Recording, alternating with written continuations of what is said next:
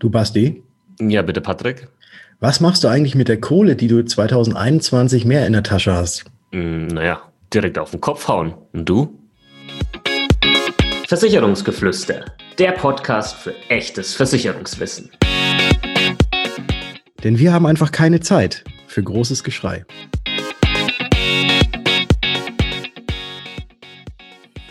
Hallo und herzlich willkommen zu einer neuen Episode des Versicherungsgeflüster Podcast. Mein Name ist Patrick von Was ist Versicherung? Und neben mir wie immer dabei der Basti Kunkel von Versicherung mit Kopf. Grüß dich, Basti. Servus, Patrick. Grüß dich. Hallo, liebe Zuhörer. Der Soli fällt weg. So titeln es zumindest sehr, sehr viele Zeitschriften und egal, wo man gerade äh, unterwegs ist, der Solidaritätszuschlag fällt weg. Und ob er denn tatsächlich komplett wegfällt und für wen das Ganze relevant ist, da sprechen wir drüber. Ja, ich habe so das Gefühl, so wie das, wie das medial ähm, ähm, durchgereicht wird, erinnert mich das äh, an, an anderen, äh, an das anderes, was weggefallen ist. die, die Mauer damals, ja. Die Ma Mauer äh, ist gefallen, jetzt fällt der Soli. Ja. Ähm, und, das ist ja auch ganz interessant. Dieser, dieser, äh, dieser Vergleich passt ja ganz gut, weil ja viele sagen ja, dass der Solidaritätszuschlag ja eigentlich der Aufbau Ost dafür verwendet werden sollte, damit der Osten nach dem Mauerfall aufgebaut wird. Was aber, ja gut, was zum einen natürlich schon stimmt, dass das mit dafür äh, eingeführt wurde, aber es ist tatsächlich rein rechtlich gesehen eine sogenannte Ergänzungsabgabe, ich habe das mal recherchiert, deswegen kann ich das jetzt so genau sagen, eine Ergänzungsabgabe zur Einkommen- und Körperschaftssteuer, äh, die immer einen sogenannten aufgabenbezogenen Mehrbedarf haben muss und dieser Mehrbedarf soll damit finanziert werden. Also es stimmt tatsächlich nicht, wenn irgendjemand sagt, das Ganze ist einfach nur für Aufbau Ost gewesen, sondern die haben das damals schon sehr geschickt so formuliert, dass es nicht nur äh, dieser Aufgabe ja zugetragen werden muss. Ja, Sie hörten Patrick Hamachers Schlaubi-Wissen. ja, mach du cool. mal mit deinem Schlaubi-Wissen. ja, ich, ich, da kann ich jetzt natürlich nicht wirklich viel äh, dagegen ankommen, sage ich jetzt mal. Ich kann jetzt halt noch ein bisschen was erzählen. Ähm, zum Beispiel, dass, wenn man das Ganze mal prozentual betrachtet, für circa 90 Prozent der äh, Einkommens- und Lohnsteuerzahler eben dieser Soli dann ab 2021 wegfallen wird. Mhm. Das ist mal sowas, was ich jetzt hier raushauen kann. Das heißt, es wird sehr viele Menschen äh, da draußen betreffen. Und er wird teilweise auch wegfallen für weitere ungefähr 6,5 Prozent. Ähm, wird er teilweise wegfallen. Und dann fällt da ein Wort, ähm, das sich dann nennt Milderungsgrenze. Mhm. Ja, also ähm, das ist mega. Ich finde das, ich finde das, ich finde das geil, äh, wenn wir, wenn wir hier recherchieren und uns Sachen angucken, auch das, was du gerade gesagt hast, wo ich mir denke, da haben wir da irgendwo irgendwann irgendwelche Leute sich zusammengefunden, haben so die Hände gerieben und gesagt, so, lass uns mal wieder ein paar neue Worte erfinden, mit denen keine Sau was anfangen kann. Mhm. Aber die erstmal sehr schön klingen. Also ich meine, ja. Milderungsgrenze klingt unheimlich toll. Aber bevor wir jetzt auf die Milderungsgrenze zu sprechen kommen, würde ich erst noch mal äh, zwei Schritte weiter zurück machen und noch mal ganz kurz äh, über den Soli erzählen und worauf denn dieser Solidaritätszuschlag denn tatsächlich erhoben wird. Weil es ist momentan ja noch so, also wir nehmen das Ganze jetzt noch 2020 auf, dass man ja, oder dass der Solidaritäts- oder der Soli, dass der 5,5 Prozent beträgt und diese 5,5 Prozent muss man auf seine Steuer, die man entrichtet, bezahlen, also auf seine Einkommens- oder auch Körperschaftssteuer. Und da gab es bis 2020 eine sogenannte Freigrenze, wo man noch keinen Soli zahlen musste und es war, das waren 972 Euro. Und wenn man im Jahr Steuern zahlen musste, die unter 972 Euro lagen, musste man auch keinen Soli zahlen. Alles, was darüber hinausging, da musste man dann darauf, auf diese Steuer, musste man diese 5,5 Prozent nochmal extra bezahlen. Und diese Freigrenze wird ab 2021 deutlich angehoben und zwar auf knapp 17.000 Euro, die man an Steuern zahlt. Die genaue Zahl sind 16.956 Euro, aber man kann sich so knapp 17.000 Euro merken. Also jeder, der künftig weniger als 17.000 Euro Steuern zahlen muss, wird auch keinen Soli mehr bezahlen. Cool. Du hast doch bestimmt noch ein paar andere Zahlen mitgebracht, oder? Ja, da kommen wir jetzt in die Milderungsgrenze oder zur Milderungsgrenze. Lass uns in die Milderungsgrenze, lass uns die Milderungsgrenze überschreiten. Ja, so machen wir das. Oder in diese Zone eintreten. So, und zwar haben äh, sich dann die schlauen Köpfe auch noch gedacht, okay, es ist ja blöd, äh, wenn jetzt dann irgendwie doch alle noch, oder nee, es ist ja blöd, wenn jetzt alle keinen Soli mehr zahlen. So wird es wahrscheinlich gedacht worden sein.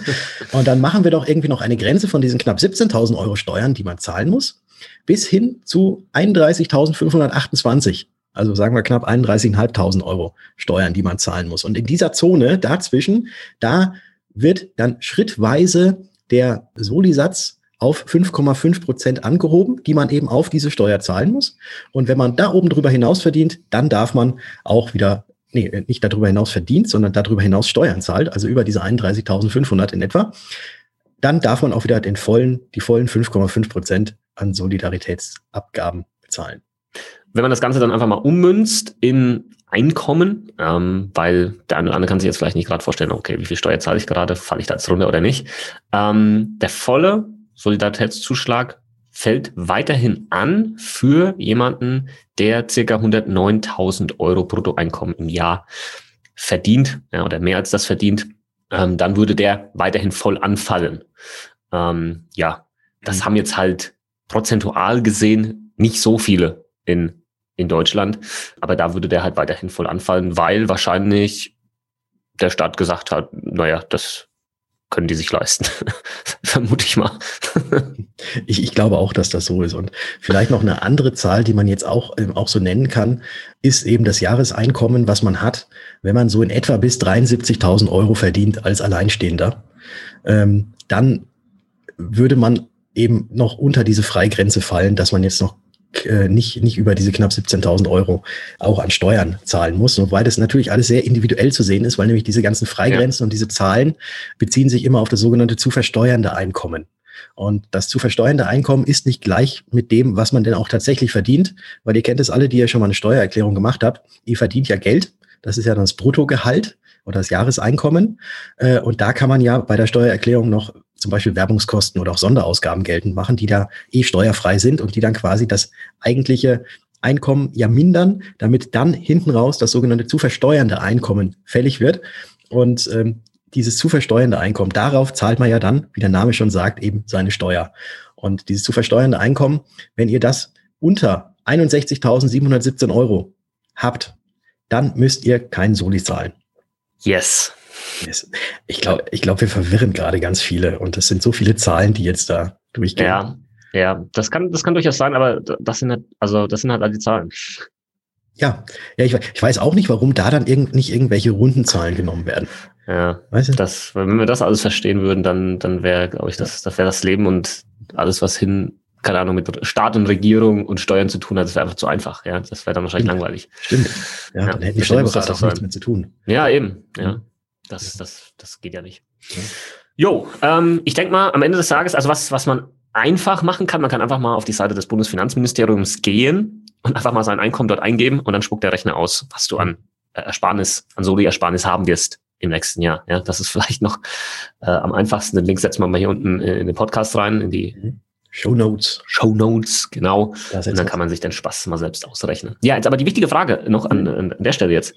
Ähm, was, was machst du jetzt mit der Mehrersparnis? Oder was würdest du generell empfehlen? Vielleicht kleiner Denkanstoß mit dieser Ersparnis.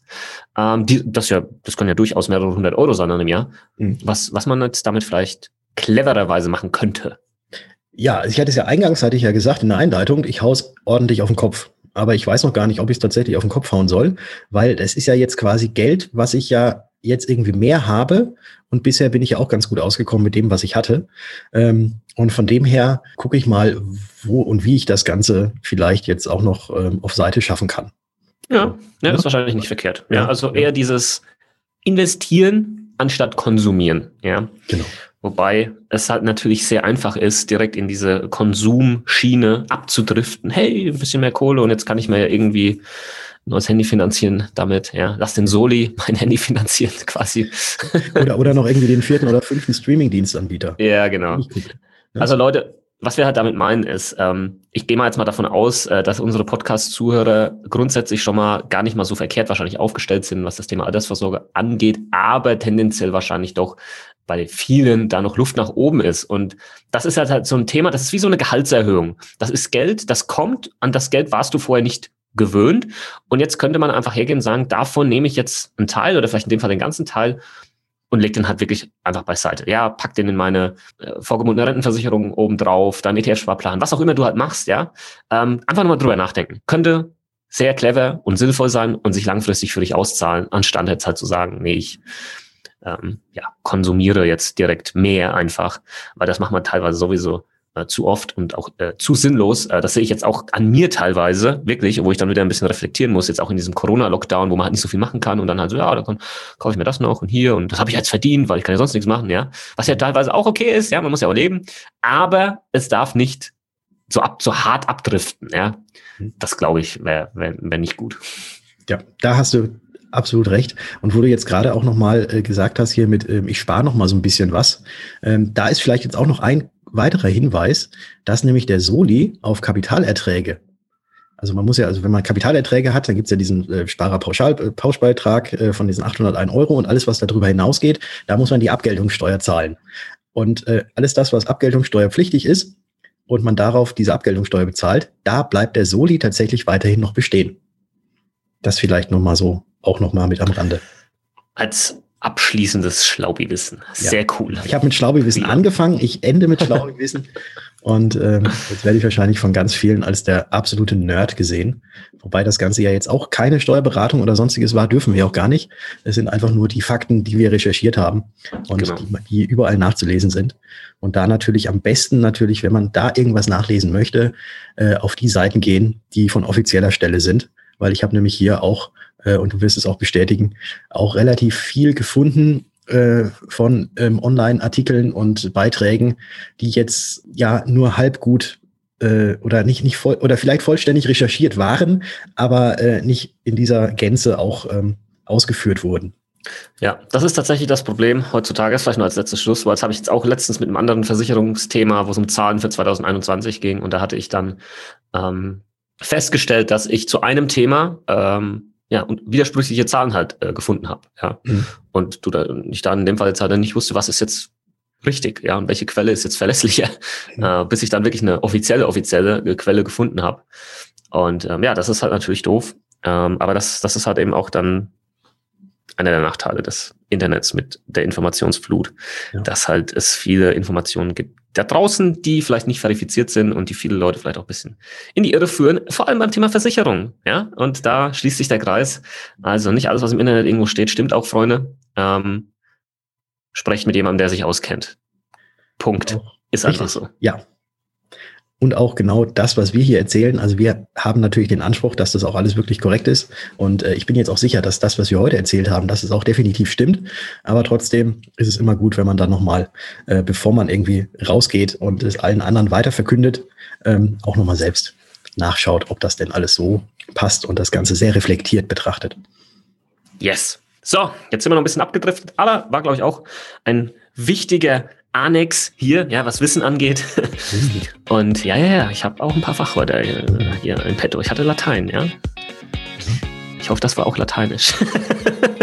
Nicht, dass es einer unserer Zuhörer, was jetzt weiter war.